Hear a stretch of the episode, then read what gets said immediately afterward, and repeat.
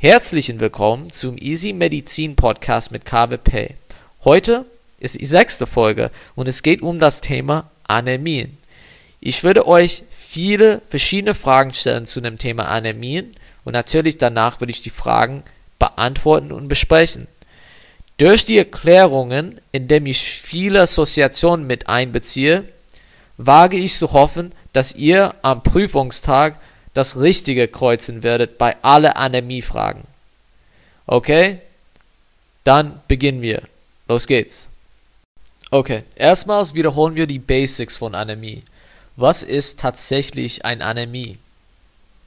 Es ist eine Reduktion in zirkulierende Erythrozytenmasse. Was ist zirkulierende Erythrozytenmasse? Stell dir mal vor, du hast einen Patient und du nimmst sein komplette Blut ab. Ja, er hat kein Blut mehr im Körper. Dann kriegst du die Erythrozyten aus von, diese, äh, von dem Blut und du wiegst die. Und das da ist die Erythrozytenmasse. Es gibt drei Stellvertreter für Erythrozytenmasse. Und was sind die? Es ist Hämoglobin, Hämatokrit und Erythrozytenzahl. Okay? Durch die drei können wir theoretisch herausfinden, ob die Erythrozytenmasse hoch ist, normal ist oder niedrig ist. Zum Beispiel ein Hämoglobin unter 13,5 bei Männern, 13,5 Gramm pro Deziliter bei Männern, das ist eine Anämie. Ein Hämoglobin von unter 12,5 Gramm pro Deziliter in weibliche Patienten, das ist eine Anämie. Okay?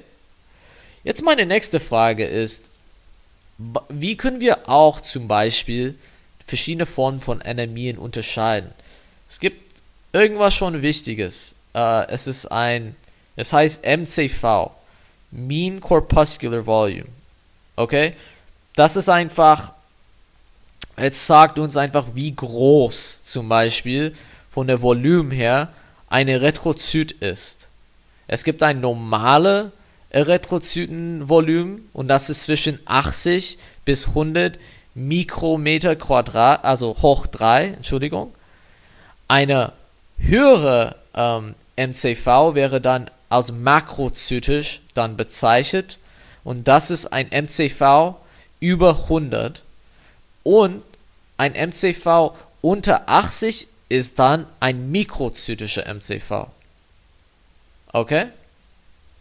Ja, alles klar? Sehr gut. Jetzt, es gibt drei verschiedene Formen, wie ich gesagt habe. Erstens haben wir diese mikrozytische Anämien. Warum ist die MCV bei mikrozytischer Anämien niedrig? Was passiert da? Stell dir mal vor, du hast einen Erythroblast, okay? Und bei einer mikrozytischen Anämie tatsächlich ist es die Produktion von Hämoglobin, das das Problem ist. Okay? Es kann nicht produziert werden, weil zum Beispiel es kann sein, dass Eisen nicht dabei ist oder der Patient hat so ein Thalassämie. Ja? Und die sind Hämoglobinproduktionsprobleme. Okay? Alles klar? Und wenn Hämoglobin nicht in der Lage ist, gebildet zu werden, das heißt, man hat ein Erythroblast, es teilt sich und es teilt sich wieder.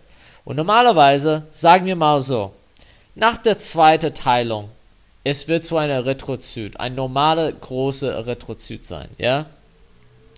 Aber dann, dieser Erythrozyt er will eine bestimmte Hämoglobinkonzentration in sich selbst haben. Okay? Und wenn diese Hämoglobinproduktion nicht da ist oder zu wenig Hämoglobin produziert wird, es muss sich nochmal teilen, damit es eine bestimmte Hämoglobinkonzentration in sich hat. Verstehen Sie? Sagen wir mal so als, als Beispiel. Nach zwei Zellverteilungen oder Zellteilungen ist eine normale Retrozytgröße äh, vorhanden. Aber jetzt haben wir nicht genug Hämoglobin und es will eine bestimmte Konzentration von Hämoglobin in sich haben. Es muss nochmal teilen, damit ich diese Hämoglobinkonzentration in dem Erythrozyt haben kann.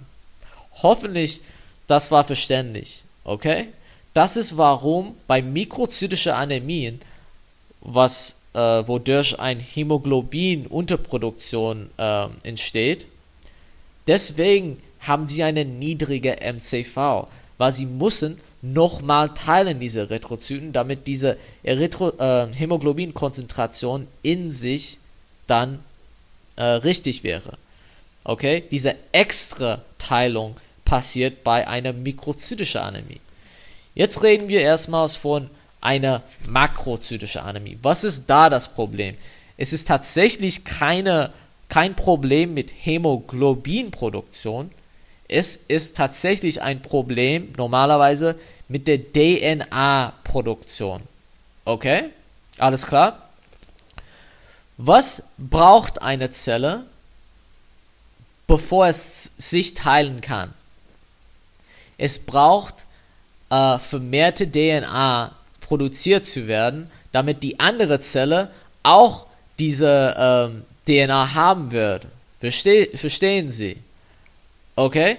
Und bei makrozytischer Anämie, diese DNA kann nicht gebildet werden. Also äh, es, es will teilen, diese Retrozyten wollen sich teilen, aber sie haben nicht diese DNA produziert. Also das heißt, sie können nicht eine andere Zelle dann produzieren, beziehungsweise sie können nicht teilen in zwei Zellen, weil sie haben nicht genug DNA. Deswegen bleiben sie makrozytisch. Deswegen es wäre eine makrozytische Anämie. Okay? Jetzt habt ihr oder haben sie die verschiedenen Formen, mikrozytisch und makrozytisch, dieser Pathomechanismus, warum es klein wird bei mikrozytisch und warum es groß wird bei makrozytischen Anämien. Sie haben das jetzt verstanden, okay? Und bei normozytisch, äh, wir, wir werden das später besprechen, okay? Alles klar? Okay, jetzt würde ich die erste Frage stellen. Ein Patient kommt drei Monaten nach einer Gastrektomie mit Beschwerden von äh, Abgeschlagenheit, Dyspnoe, Kopfschmerzen, manchmal Angina kriegt er. Sein, sein Haut und sein Konjunktiva ist ein bisschen blass, ja.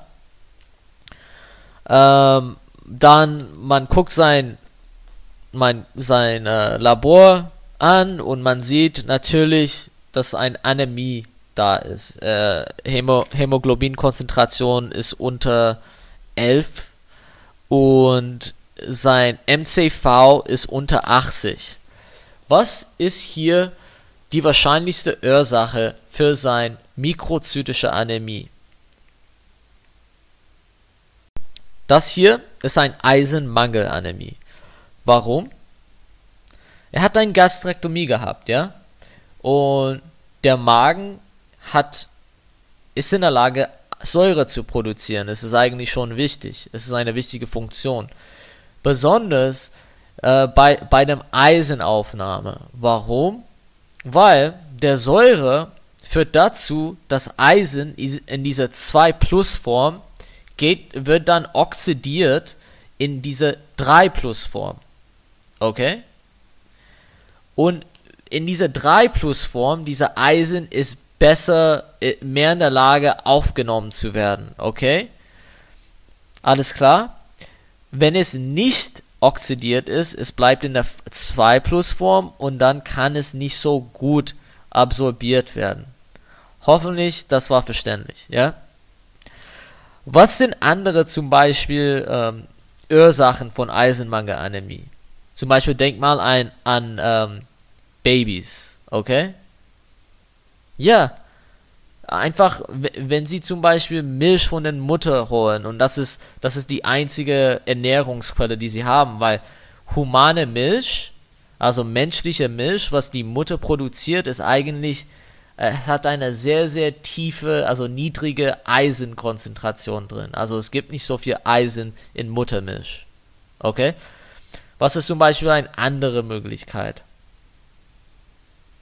Es kann sein zum Beispiel ähm, Peptic Ulcer Disease oder ein Ulkusenmagen. Oder zum Beispiel bei, bei Frauen, es kann äh, Perioden sein, eine, eine Menorrhagie, vermehrte Periodenblut.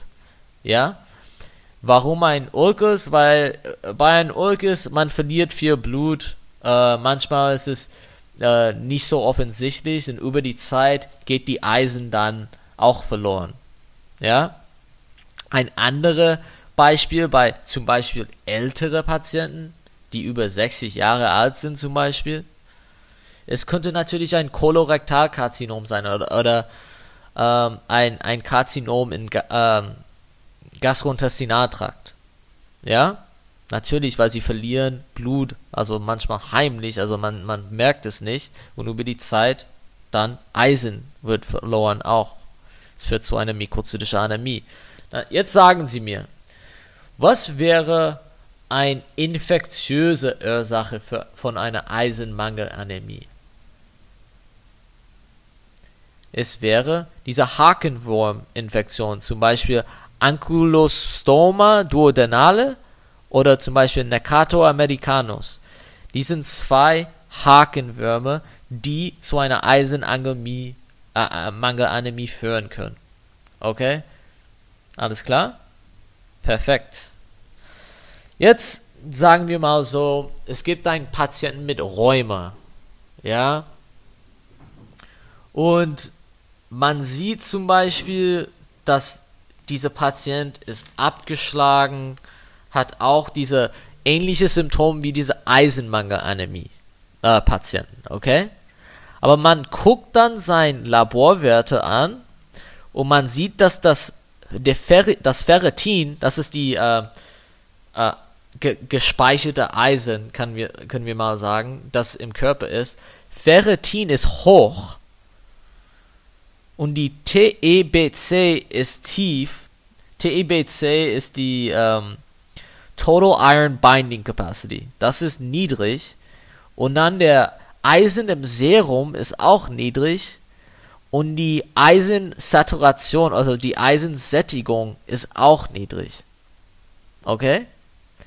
Was wäre hier die Ursache?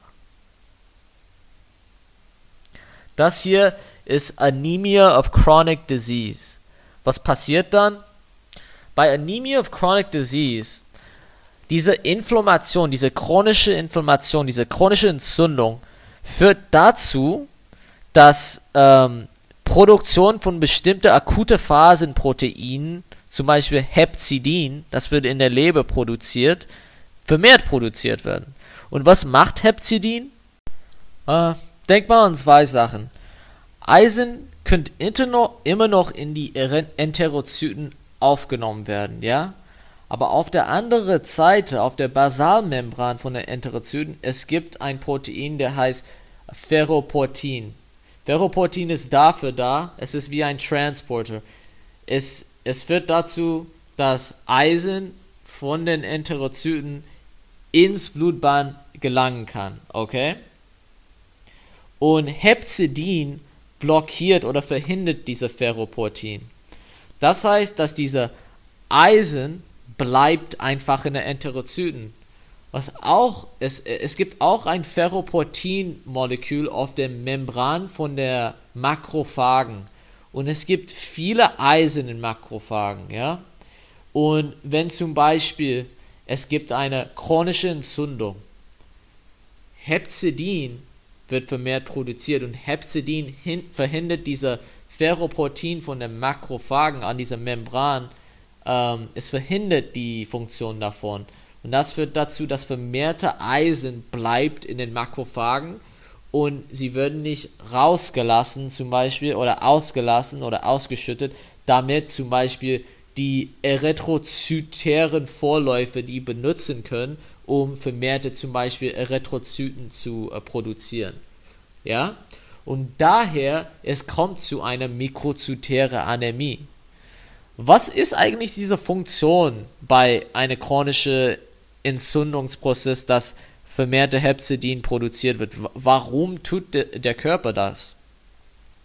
Weil Eisen ist eigentlich wichtig für die Bakterien. Es ist nötig, die Bakterien äh, benötigen Eisen, um zu überleben. Und der Körper denkt sich, okay, ich würde diese Eisen für mich selbst behalten, damit diese Bakterien nicht in der Lage sind, das zu bekommen, damit sie überleben können. Das ist eigentlich das Prinzip ähm, hinter dieser ähm, Anemia of Chronic Disease. Also wie kann man nochmal Anemia of Chronic Disease von Eisenmangelanämie unterscheiden? Man gu guckt sich man diese Laborwerten an und diese Ferritin, TIBC, ähm, Serumeisen und die Satu also die Sättigung, Sättigung an. Okay? Ferritin bei Eisenmangelanämie wäre niedrig, jedoch bei Anämie von Chronic Disease wäre dann hoch. Okay? TEBC ist immer das Gegenteil von Ferritin, egal, ähm, egal äh, was man sieht. Zum Beispiel bei Anemia Chronic Disease, wenn Ferritin hoch wäre, TEBC ist dann niedrig. Bei Eisenmangelanämie, Ferritin ist niedrig, TEBC ist dann hoch. Okay? Serum Eisen bei beide Formen, Eisenmangel und Anemia of Chronic Disease, die sind beide tief. Okay? Und dann Prozent Saturation oder Sättigung ist tief bei beiden auch. Also die einzige Unterschied zwischen Anemia of Chronic Disease und Eisenmangelanämie, wenn es um die Laborwerten geht, ist Ferritin und TEBC. Okay? Total Iron Binding Capacity. Was sind zwei andere Ursachen von mikrozytischer Anämie? Sideroblastische Anämie und Thalassämie. Okay? Sideroblastische Anämie und Thalassämie. Wie kann zum Beispiel sideroblastische Anämie eigentlich äh, erworben werden können? Wie kann es erworben werden? Weil normalerweise es ist ein Gendefekt, äh, in dem dieser Aminolevulinic-Säuresynthetase nicht mehr funktioniert. Also es gibt ein Problem mit dieser ähm, äh, ja, Enzym. Okay? Wie kann es erworben werden?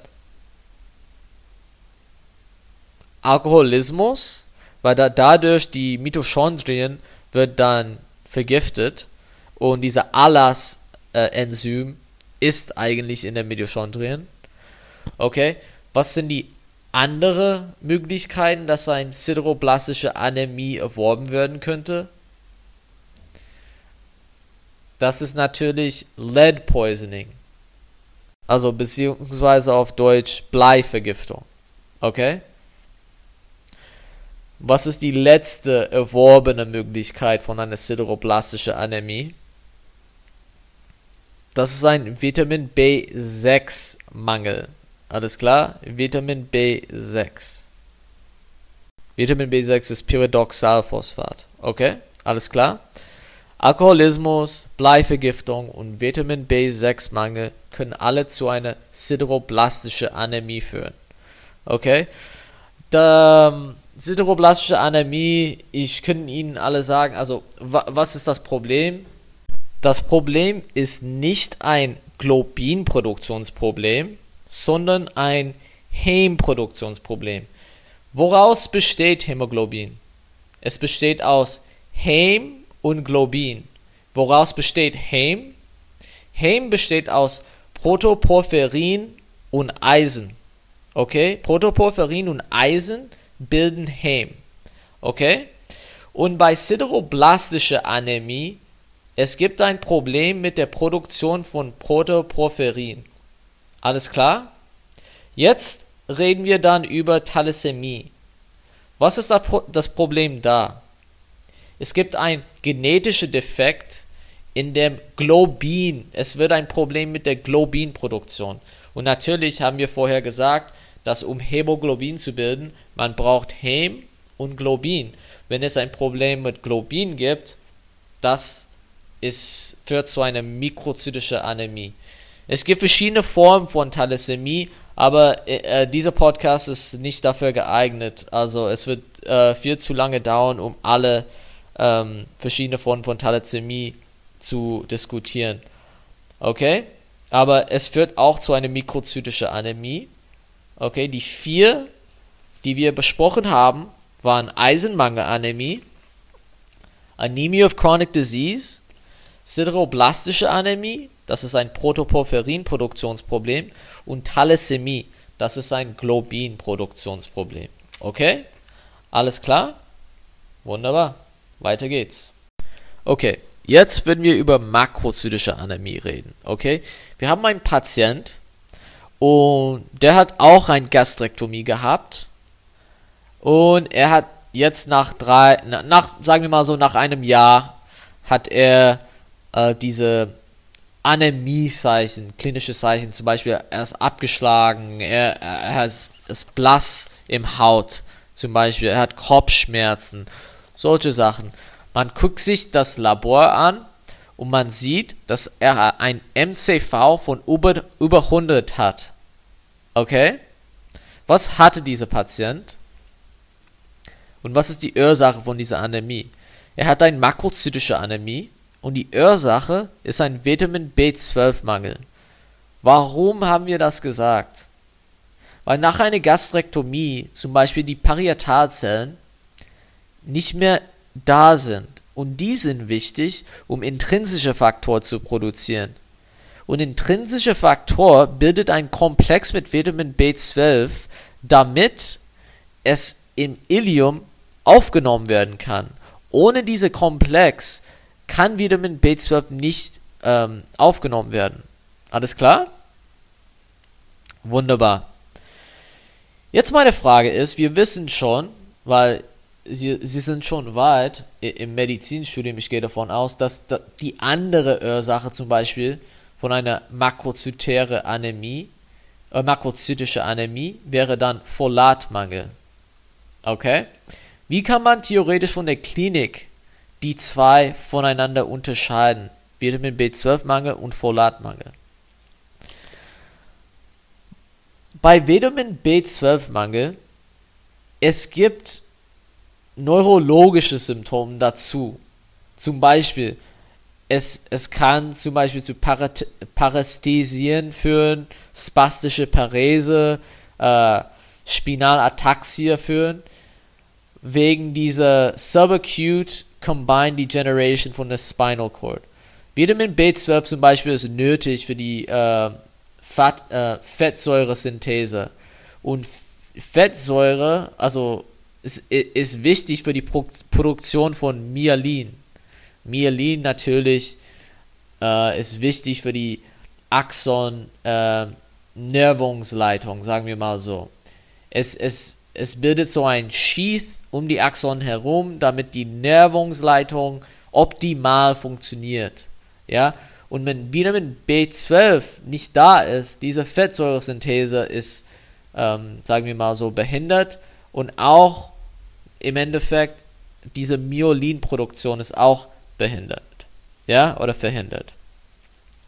Bei Folatmangel, es gibt sowas nicht. Also es wird keine neurologische Symptom bei Folatmangel ähm, dabei sein.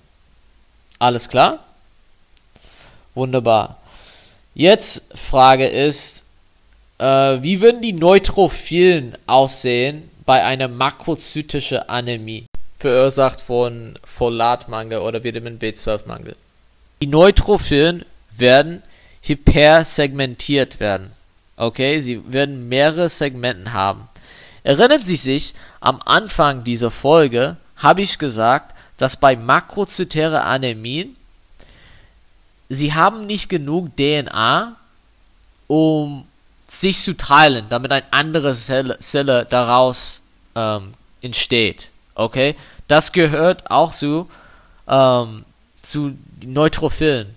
Also die Neutrophilen, wenn sie hypersegmentiert sind, das, das sagt ihnen, dass die nicht geteilt haben. Okay? Sie haben sich nicht geteilt in zwei Zellen. Sie sind einfach da geblieben, wenn sie eigentlich theoretisch teilen, hätten teilen sollen. Verstehen Sie? Weil bei Folatmangel oder Vitamin B12-Mangel, diese DNA-Produktion wird verhindert und man braucht DNA, um Zellen, genug DNA in beide Zellen zu haben, um dementsprechend die Zellen teil, teilen zu können. Okay? Hoffentlich, das war verständlich. Jetzt, es ist schon eine schwierige Frage, was ich jetzt äh, stellen würde. Es gibt eine angeborene Ursache von einer makrozytischen Anämie und bei dieser makrozytischen Anämie werden die Neutrophilen nicht hypersegmentiert. Können Sie mir sagen, was diese Ursache wäre oder ist? Ich gebe euch ein, ein, ein Hint. Okay? Diese Patienten würden kraniofaziale Abnormalitäten haben. Sie würden normalerweise einen Kleinwuchs haben. Äh, beziehungsweise sie werden klein. Und sie würden ähm, ihr Malformationen in der Oberextremitäten haben, irgendwo. Manchmal haben sie zum Beispiel drei Daumen, okay? Was ist das hier? Es ist eine reine Erythrozytenaplasie. Es heißt Diamond Black Fan Anemie. Ähm, es ist einfach eine intrinsische Defekt in der Erythrozyten-Vorläuferzellen, okay? Und die sind einfach, äh, es führt einfach zu einer makrozytische Anämie, okay? Ich würde nicht äh, so viel darüber dann diskutieren, weil es nicht so wichtig ist, aber es kann zum Beispiel beim M2 vorkommen, okay? Achte einfach darauf. Ähm, und dann zwei andere Ursachen von einer makrozytischen Anämie ähm, könnte ein Alkoholismus sein oder ein, ein Lebererkrankung sein. Okay? Sie können auch zu einer makrozytischen Anämie führen. Und auch die zwei würden mit ohne, ohne hypersegmentierte Neutrophilen vorkommen. Okay? So die einzige makrozytische Anämien, die mit hyper ähm, segmentierte Neutrophilen verbunden sind, sind die Folatmangel und die Vitamin B12-Mangelanämie. Okay? Okay, ich glaube, das war genug für heute. Wir werden dann in einer äh, zukünftige Folge über die normozytische Anämien dann reden, okay? Und ich bin nicht so tief äh, darauf eingegangen über die zum Beispiel sideroblastische und Thalassämien. Und vielleicht in einer anderen Folge würden wir einfach nur auf die fokussieren, damit wir eine tiefe Verständnis von den zwei bekommen. Aber das hier war ein Überblick über die Anämien und später, wie gesagt, in zukünftigen Folgen würden wir zum Beispiel über die normozytische Ursachen dann reden. Okay? Ich hoffe, dass das war interessant und ihr was da davon bekommen habt. Ähm, ja, dann ich wünsche euch ein schönes Wochenende.